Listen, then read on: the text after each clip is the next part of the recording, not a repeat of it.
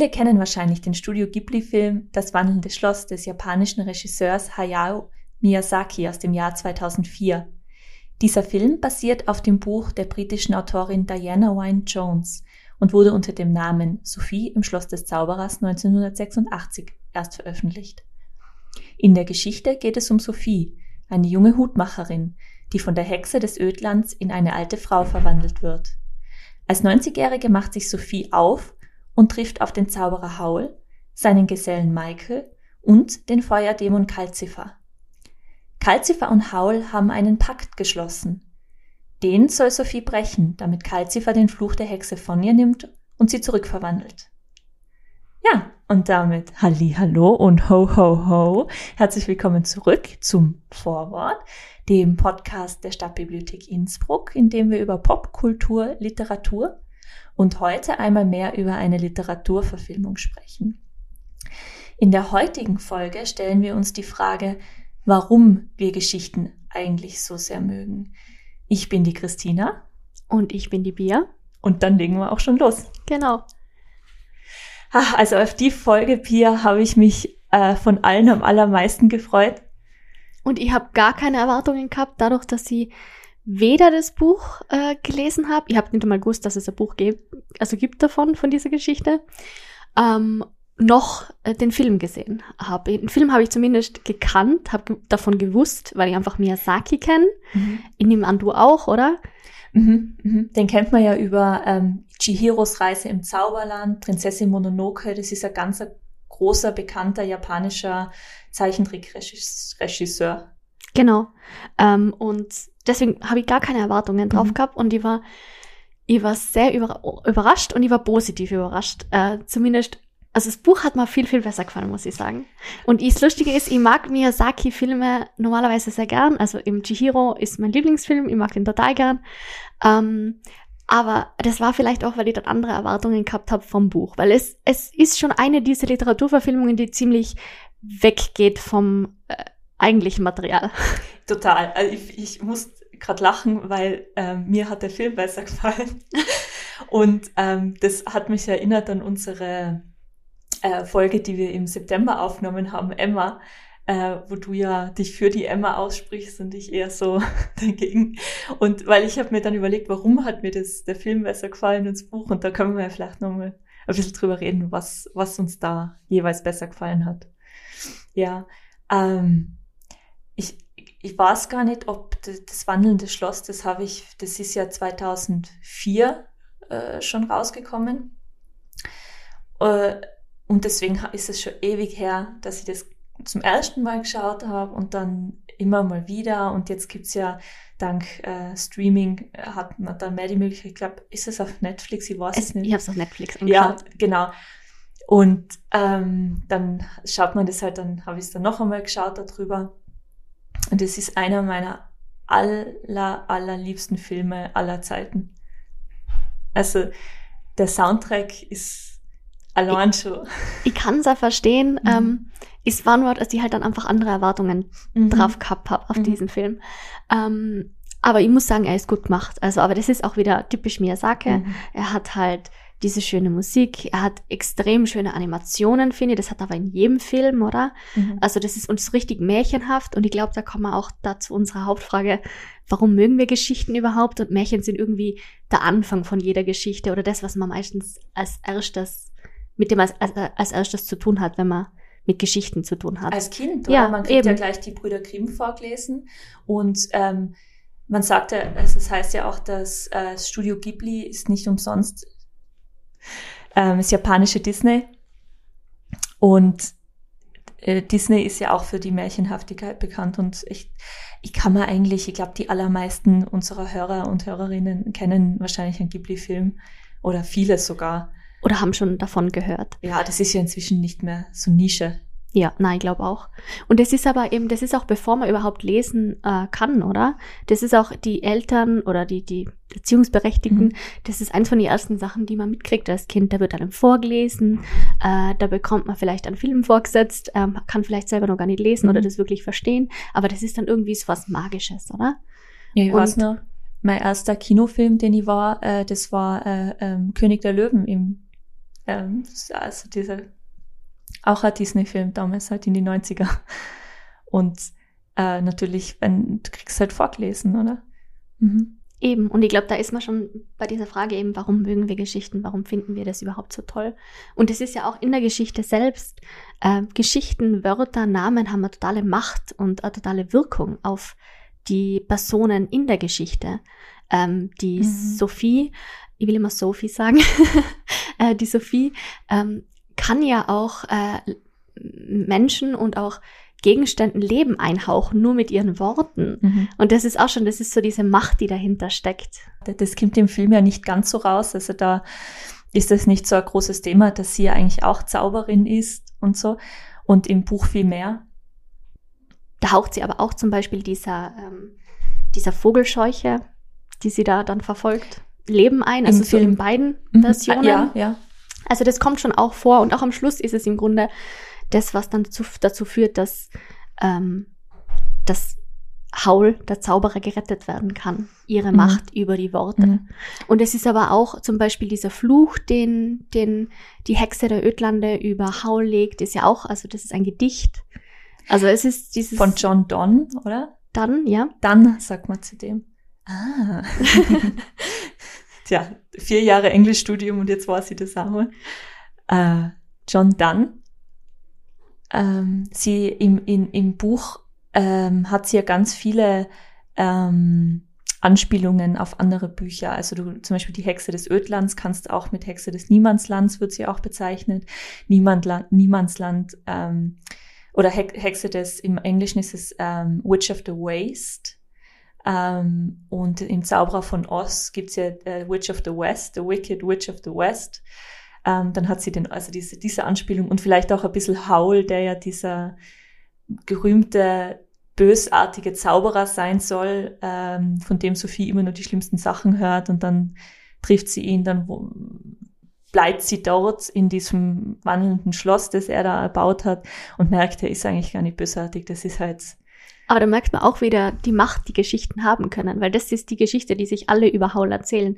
Der ist Mädchenherzen. Mhm. Und das ist ja nicht wortwörtlich ja. gemeint, sondern im übertragenen Sinn. Ähm, und das sagt auch schon viel drüber aus. Ja, genau. Und auf der, ja, also in, in der Geschichte hast du das eben, wo genau wie Sophie sich da beeinflussen lässt von, von, von was die Leute über Haul sagen oder er macht, er, er unter, möchte, unterstützt ja diese ganzen Geschichten über sich selber, weil im Endeffekt geht es ja darum, dass er Herz, ähm, dass er sein Herz einem Dämonen gegeben hat, dem Kalzifer, und er niemand kennt ihn wirklich und das ist ja dann ein bisschen so diese Metapher für dafür, dass Sophie ihn dann, sie ist ja diejenige, die ihn dann wirklich kennt und die sein Herz kennt und das ist dann auch die, also sie sind dann auch am Ende diejenigen, die sich verlieben und zusammenbleiben. Das ist das Happy End, so Teil von dem Happy End. Und auch auf äh, einer textlichen Ebene diese, diese Intertextualität, wie man sagen würde, im, äh, im Studium oder wie auch immer, dass die ähm, Autorin, die Diane Jones, eben John Donne zitiert und das Ganze ein bisschen so auf diesem, äh, diesem einen Gedicht von ihm aufbaut, wo dieser, wo, wo man eine Sternschnuppe fängt und das ist ja im Grunde die ganze, die, die Zauberei zwischen Calcifer und ähm, Howl. Und äh, eben diese Anspielung mit, mit der äh, Witch of the Waste, die dann ein bisschen so an Oz erinnert und auch die Struktur, dass eben der Zauberer von Oz Howl so ein bisschen ist. Dann Alice im Wunderland Anspielungen hast du drin. Ähm, und die Ritter der Tafelrunde haben wir auch ja, also arthurische Sagen. Also ja. ein paar von den Figuren haben äh, Namen von den Rittern der Tafelrunde. Und das macht was. Also ich habe das auch gemerkt, weil Howl hat ja überall verschiedene Namen. Und äh, in einem der äh, Städte, wo er aktiv ist, nennt er sich ja Pendragon wie eben der Nachname von König Artus ist auch äh, Pendragon oder Pendragon oder wie man das aussprechen möchte. Und in mir, ähm, ich weiß nicht, wie es dir da gegangen ist, aber in mir macht das was. Nicht nur, also nicht, ich, man versteht vielleicht nicht immer alle Literaturanspielungen, aber das ist so eine, eine Ursage, also das in dem Fall, sie ist ja britische Autorin und wahrscheinlich für, für britische, die britische Bevölkerung noch mehr als für uns, aber selbst mir sind so mit dieser Artussage groß geworden, dass das in mir jedes Mal, wenn da Anspielung ist ähm, in einen Text, also in irgendeiner Form, macht es was mit mir und es erdet den Text noch mehr in, in, in dieser Geschichte von, von Texten und von Geschichten und Literatur. Es ist ja sowas, was man gern sieht oder hört oder liest, wie auch immer, äh, wenn man etwas wiedererkennt mhm. und dann auch wieder dieses Gefühl hat, ah, okay, ja, das kenne ich, das, mhm. das ist etwas, das, das ich schon vorher irgendwo gehört habe. Mir ist es auch so gegangen, wo, ich glaube, Paul ist es der, der sagt, ja, nicht jeder kann ein verrückter Hutmacher sein. Und das ist halt eine Anspielung eben auf Alice im Wunderland und äh, darauf, dass Sophie äh, eine Hutmacherin ist. Mhm. Ähm, und das war auch, wo ich den, den Satz gelesen habe, weil ich so, ah ja, daher kommt das, okay. Ähm, so, wir lachen beide so, weil es so schön, gell? Also ja. wir haben beide uns, äh, äh, eine liebe Arbeitskollegin von uns hat dann auch gelesen und wir sind alle ganz ähm, so berührt und begeistert und euphorisch über das, äh, über die Geschichte, weil sie ist wirklich, also in beiden Versionen so schön und äh, ganz so heimelige Geschichte und ähm, weil wir uns ja fragen, wieso wir Geschichten so gerne mögen. Es hat, äh, habe ich ein bisschen geschaut und es hat eine Forschergruppe gegeben, die hat äh, dann herausgefunden, dass unser Oxytocin-Level steigt. Also Oxytocin ist das Kuschelhormon, das du produzierst, wenn du soziale Interaktionen hast, ähm, ob das jetzt mit Babys ist oder mit Tieren oder mit anderen Leuten einfach. Und das, das Level steigt, wenn wir Geschichten lesen, die figurengetrieben sind. Laut, da haben sie, laut Untersuchungen von denen. Und das habe ich dann, das ist ja eine sehr figurengetriebene Geschichte. Du siehst alles aus Sophies Warte aus, sozusagen. Ähm, und die Figuren sind alle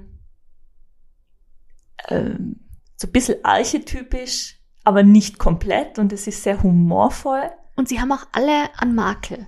Also jeder der Figuren. Und das habe ich auch interessant gefunden, äh, weil die Autorin hat, ich habe ein Interview gelesen von ihr und da hat sie gesagt, das war ihr wichtig, weil sie wollte keine makellosen Figuren. Ich finde, das ist auch so ein Wiedererkennungswert, weil ich, ich sehe, ah, Howley ist dieser große Zauberer, der kann alles machen und alles kreieren und hat so viel Macht, aber gleichzeitig, ah, okay, perfekt ist er nicht da. Und das ist bei allen Figuren so. Ja, und dieser Wiedererkennungswert, der führt dann auch dazu und dann bindest du dich so an die Figuren. Also ich zum Beispiel finde Calcifer total toll. Aber alle, ich mag, ich mag die alles so gerne und es ist so richtiges Wohlfühllesen. Das ist, man will nicht, dass am Schluss irgendjemandem was passiert. Also ich, es war dann schon, dass ich am Schluss dann mir Sorgen gemacht habe, wo dann der große Showdown war. Mhm. Okay, mhm. überleben die das alle, überstehen die das alle? Und man weiß ja auch nicht, dieser Fluch, kann der aufgehoben werden? Werden sie es beide überstehen? Ich meine, es ist schon Stereotyp von der, von der Struktur her, wie die Geschichte abläuft, aber man ist sich dann halt doch nicht ganz sicher, ob es so das perfekte Happy End wird, das man sich da gern wünschen würde. Weil sie dein Oxytocin-Level. Genau. Aber das ist der Grund, warum wir, warum wir das lesen oder warum wir das schauen, weil wir dann uns, das merkst du ja jetzt im Zeitalter der Serie, umso mehr, oder? Weil wir immer wieder zu diesen Figuren zurückkehren und Friends und äh, diese ganzen Sachen auch, Gilmore Girls, wo du einfach die Sachen schaust, weil du sie, weil du die Leute, die Leute in Anführungsstrichen kennst. Ja, aber und das ist, glaube ich, auch, da ist es auch egal, äh, wie die Handlung genau abläuft, mhm. weil da sind die Figuren, wie du gesagt hast, einfach viel wichtiger. Mhm. Sobald, du, sobald du da einen Wiedererkennungswert hast, äh, ab dem Moment hast du eh schon gewonnen. Ich habe jetzt, weil wir vorhin äh, festgestellt haben, dass dir das äh, Buch besser gefallen hat und mir der Film, ähm, ich habe ähm, also gelesen in manchen Reviews oder Kritiken, dass der Haul, also die die Handlung äh, weicht sehr voneinander ab von beiden, dass der Howl auch so anders sein soll. Ich meine, in der, ähm, wenn du dir das wandelnde Schloss auf Deutsch anschaust, auf Englisch weiß ich es gar nicht, dann ist, heißt Howl ja Hauro, weil es ähm, auf Englisch heißt er Howl. Mhm, also die, aber die deutsche Synchronisation ist so toll. Also da schaue ich fast lieber die bei Zeichentrickfilmen, kleiner Einwurf, schaue ich lieber die deutschen äh, Synchronisationen, weil äh, es äh, eine unfassbar tolle, in Deutschland eine ganz tolle Synchronisationsszene gibt, die das ähm, teilweise, finde ich, sogar besser machen als, als äh, in den USA und in England. Ähm, aber äh, zurück zum Punkt. Jedenfalls, er heißt äh, Hauru, weil er, das ist ja ein japanischer Regisseur, und das äh, ist ein japanischer Zeichentrickfilm. Und äh, in, äh, was wollte ich denn jetzt sagen? Dass Paul so anders ist in der. Genau, das, das, das habe ich zumindest gelesen, dass er anders ist. Ich finde gar nicht, dass er so so anders ist. Ich er finde ist ein schon. bisschen, er ist ein bisschen, in der, in der Zeichentrickserie ist er vielleicht ein bisschen fehlerloser. Genau, das wollte ich jetzt eben auch gerade sagen. Sie hat auch, also das hat auch die Autorin in diesem Interview erwähnt, dass er nobler ist im Film Ja, genau. als im Buch. Und ich finde das schon auch, es ist gerade diese Szene ganz am Anfang, wo er Sophie das erste Mal trifft, äh, da rettet Mhm. er sie vor so Soldaten, Mhm. ähm, die da ähm, eben mit ihr anbandeln wollen oder halt die Mhm. ihr da Angst einjagen. Ähm, und im Buch ist es so, dass er derjenige ist, der das macht. Weil er will Stimmt, sie er- in sich er verliebt machen. sie an, genau. ja. Das ist, Und im Buch ist er, er baggert ja ständig irgendwelche Frauen an. Das ist ja richtig schlimm, bis er, bis die sich in ihn verlieben und dann verliert er jedes Interesse. Also Genau. so richtiger äh, Don, Giovanni, na, Don Giovanni, oder? Nein, Don Juan. Don Juan. Casanova. So richtiger Casanova. Ähm, und im Film ist es so, dass er sie rettet vor den Soldaten. Ja. Und mit ihr dann also ganz heldenhaft davonfliegt. ähm, Im Film ist es ja auch, da hast den Krieg, also der, der Regisseur hat sich ja, Miyazaki hat sich ja da von den äh, Weltkriegen äh, inspirieren lassen und wollte es auch darstellen. es du- war, glaube ich, auch seine Kritik am Irakkrieg. Ähm, Ja, da hat zur damaligen Mhm. Zeit. Ähm, und der hat da gesagt, er hat es deswegen auch gemacht, weil er hat gewusst, der Film wird in den USA laufen und deswegen war das für ihn halt auch ein, Mhm. ein ich Anreiz. verstehe. Und sagt aber gleichzeitig, er ist eigentlich kein politischer Ja, Artist, okay? ähm, Zeichner oder ähm, Künstler. So. Künstler. Und vielleicht hat es ein bisschen von der Gelegenheit genommen, äh, Haul äh, schlechter dastehen zu lassen, weil er ja eigentlich nicht, er geht, also im Buch geht er ja, wenn er unterwegs ist, ist er meistens weg, um irgendwelche Herzen zu brechen und im Film ist er weg, um Krieg zu führen. Da, da ist er ja wirklich, da verwandelt er sich in, dies, in diesen, dieses vogelartige Monster und geht durch die schwarze Tür und ist dann im Kriegsgebiet. Und da ist, da ist, ist er natürlich so eine Art verkannter Held und so, äh, er, er, er wirkt so lapidar, aber in Wahrheit es, äh, leidet er quasi still. Und es ist, kommt mir vor als jemand, ich habe schon das ein oder andere Manga gelesen und den ein oder anderen Anime geschaut, ist das durchaus ein Trope aus Animes, dass die männlichen Protagonisten diese verkannten Helden sind, denen man es auf den ersten Blick nicht anschaut, wie tiefgründig sie eigentlich gutherzig sind, weil sie so flapsig wirken. Das ist, das ist ein Trope, finde ich. Aber eins, das ich mag. so. Ähm, es ist auch interessant, dass du einen Krieg erwähnt hast, weil das ist wirklich, und diese, auch diese ganze Indus, Indus, Industrialisierung, mhm. die man im Film gesehen hat, weil das war eben genau dieser Moment, wo ich das gesehen habe, ach, das passt überhaupt nicht. Ich habe mir das ganz anders im Buch vorgestellt. Da war, da habe ich wirklich gedacht, das ist so eine Märchenlandschaft, Mhm. dieses Dorf und diese ganzen, diese Umgebung rundherum. Und im Film ist es eben extrem eben so Industrialisierung, So Steampunk, fast Genau. ein bisschen Sci-Fi. lauter Maschinen. Flugobjekte. Das ist ja auch das Spannende dran, weil Hauls Schloss Mhm. ähm, im Buch ist ja das Einzige, das da irgendwie rumfliegt. Und Mhm. das ist das, was es so besonders macht. Und Mhm. eben im Film war dann das nicht mehr so besonders, weil es fliegt eh alles rum Mhm. und es gibt Autos und ja. Ja, ich habe es umgekehrt. Also ich habe zuerst das, den Film geschaut und danach das Buch gelesen. Und ähm, damals, also ich, da muss ich zwölf oder was gewesen sein. Und ähm, ich weiß nur, wie ich umgekehrt irritierend gefunden habe, wie anders das Buch ist.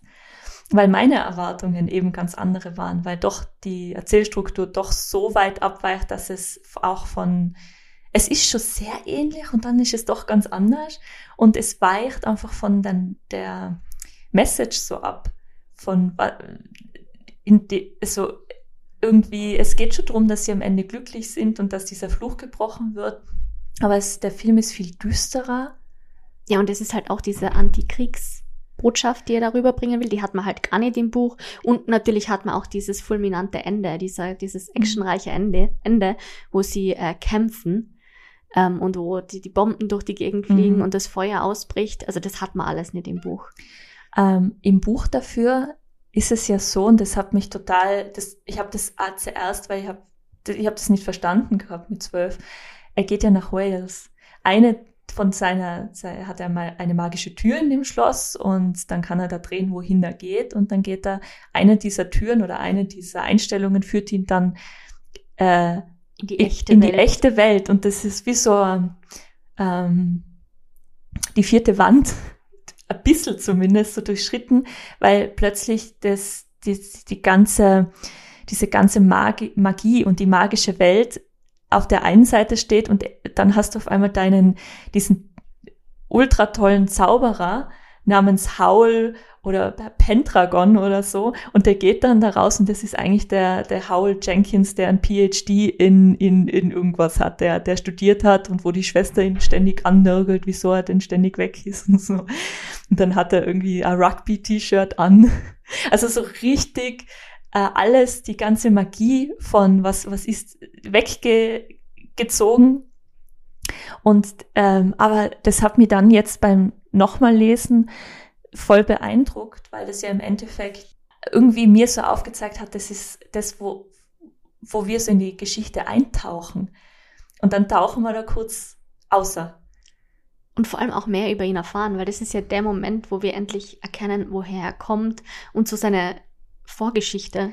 Aber für mich verliert es dann einfach die Märchenhaftigkeit. das stimmt. Was, was so, so, so, so eine gemütliche Weihnachtsgeschichte ja eigentlich auch ausmacht, weil es ja so weit entfernt ist. Es war einmal in einem fernen Land.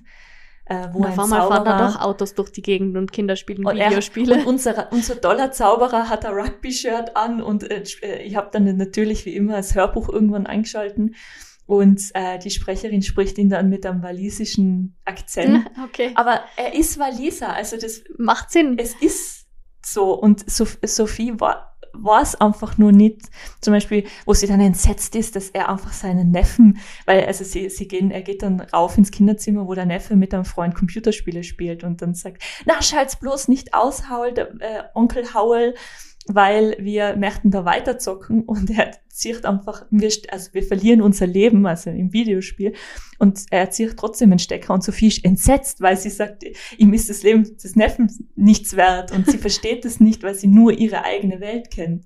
Aber das war das, was sie dann auch so lustig gefunden hat, dass sie selber, selber diese Welt nicht verstanden hat, in der sie dann auf einmal gelandet ist. Ja, sie wird in die Realität, eben, in unsere Welt transportiert. Eben, und dann, und dann ist so für sie, dann redet sie davon, dass das Auto in einen Stall gesperrt wird, weil das ist für sie so wie ein Pferd. Also das, das war sehr unterhaltsam irgendwie dann auch. Ja. Es stimmt schon, dass die Magie dann ein bisschen weg ist dadurch, aber dadurch, dass man es durch ihre Sicht sieht, ist es auch eine sehr lustige Passage. Es ist, na, es ist absolut lustig und ich meine nur, nur mit die Magie ist weg.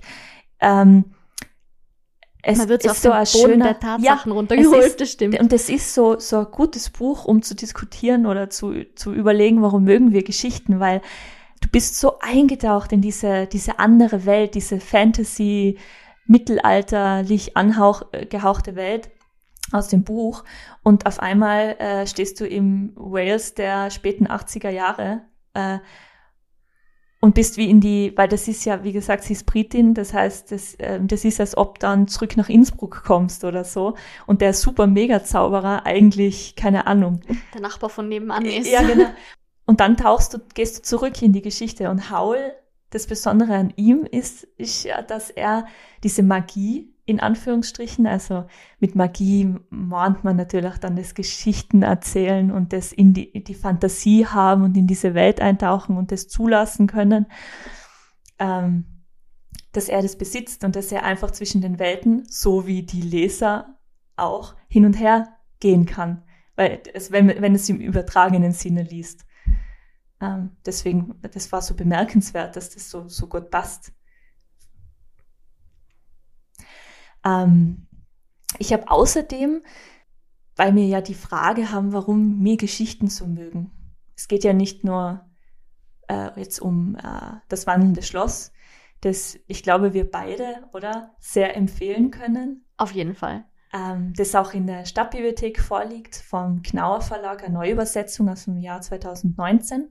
Mit einem sehr schönen Cover. Ja, und auch die zwei Fortsetzungen. Es ist nämlich insgesamt tatsächlich eine Trilogie die liegen auch vor. Also auf, wir empfehlen das aus vollstem Herzen, sich das anzuschauen. Und äh, Dezember ist die perfekte Jahreszeit dafür, sich so richtig gemütlich äh, auf, auf die Couch zu kuscheln und äh, sich das äh, äh, Buch durchzulesen oder aber vielleicht sogar den Film anzuschauen.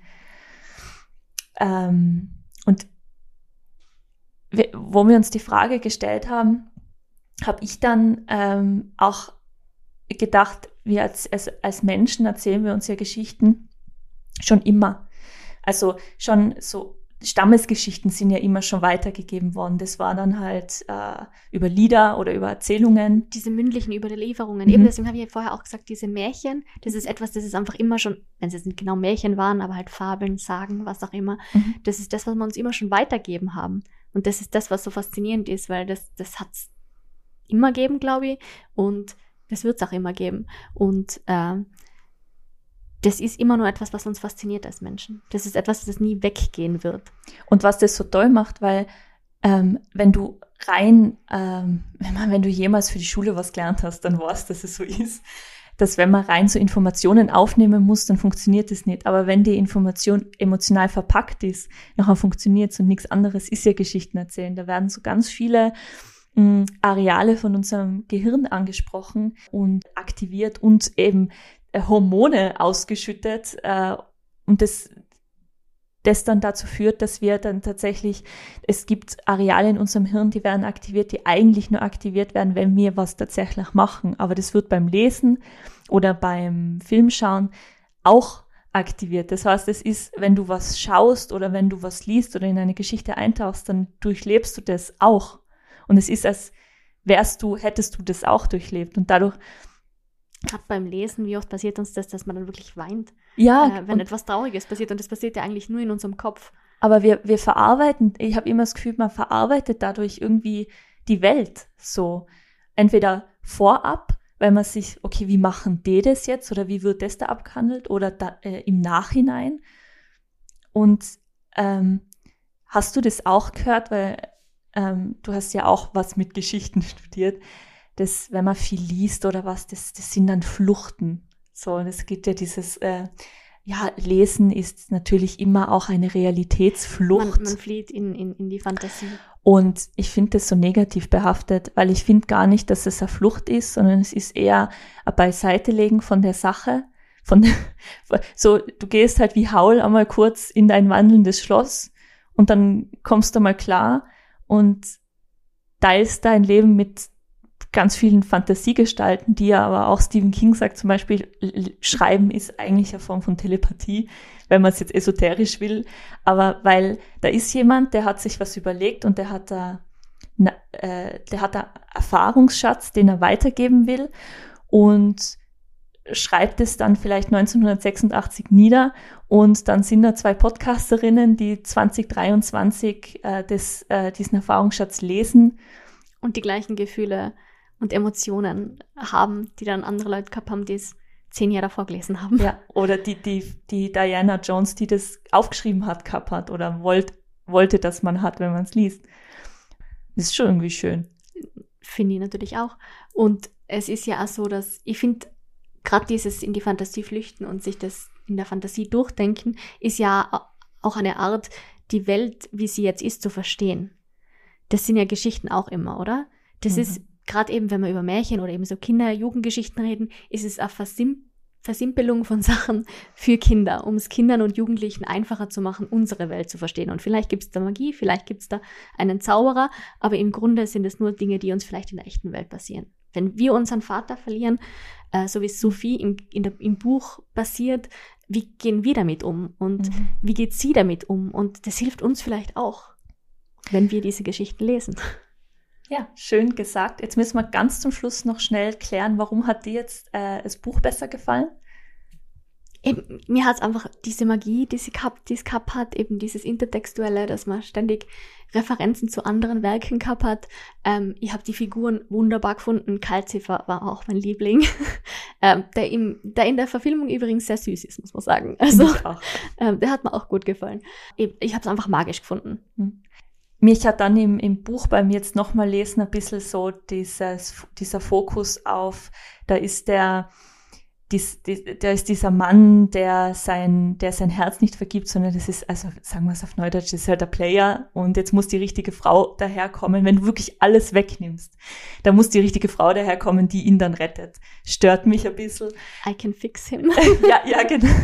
Es hat mir ein bisschen an Schöne und das Biest erinnert. So, er ist das Biest, das ja. immer durchdreht und dann, dann, mhm. oder auch Wendy und die, die verlorenen Jungs. Peter, solche Peter Pan-Vibes, ja, ja. Wo, er, wo sie dann diejenige ist, die wie verrückt putzt. Ähm, und mhm. die beiden Jungs das nicht backen, dass es jetzt sauber ist. Ja, genau, ja, genau, das war so, wo, weil sie putzt die ganze Zeit und sie mag das so gern, sie ist die pragmatische, der die an alles denkt so und er ist halt der, der machen, der frei ist und der machen kann, was er will. Und hey, sie hat das äh, 86 geschrieben, aber das, das, da finde ich halt im Film ist, ist das weniger Thema. Und das, und der, natürlich, also, wie es, es ist, wie es zeichnet ist, der Soundtrack ist so schön, so berührend und Calcifer ist viel süßer. Das stimmt. Eben, Als in meiner Fantasie, ich hätte mir den nie so süß vorgestellt. Bei mir war es dann halt dann so beim Film, äh, dieses, dieses Kriegselement, das habe ich einfach nicht. Also ich meine, ich verstehe natürlich, mhm. warum er es gemacht hat und das ist gut umgesetzt, aber ich habe mir das einfach so nicht erwartet und das ist aus dem mhm. Nichts herauskommen. Mhm. Und es hat für mich dann überhaupt nicht in die Geschichte gepasst. Mhm. Es das war dann mein Ding. Ganz Aber anders, ja. ich verstehe es natürlich. Und für die, du hast das als erstes gesehen und danach das Buch und hat man ganz andere Erwartungen an ja. das Ganze. Und trotzdem, man kann wirklich, also äh, wir können guten Gewissens beides empfehlen, wenn man das, wenn man Geschichten grundsätzlich mag. Und ich glaube, wir sind uns einig, dass jeder Mensch auf der ganzen Welt Geschichten gerne mag, dann wird man die wahrscheinlich auch mögen. So, und das war das Vorwort mit der zunächst letzten Folge zum Thema Literaturverfilmungen. Wir kommen zurück im Jänner und freuen uns schon riesig, ein bisschen mehr über Popkultur und Literatur mit euch zu reden. Ihr könnt uns erreichen, wie immer, über Instagram, Facebook und post.stadtbibliothek at innsbruck.gv.at. Wir wünschen euch noch wunderschöne Weihnachtsfeiertage, falls ihr sie noch vor euch habt oder wenn ihr es danach hört, auch ein tolles Silvester und einen guten Start ins neue Jahr. Und wir hören uns dann im neuen Jahr wieder. Guten Rutsch!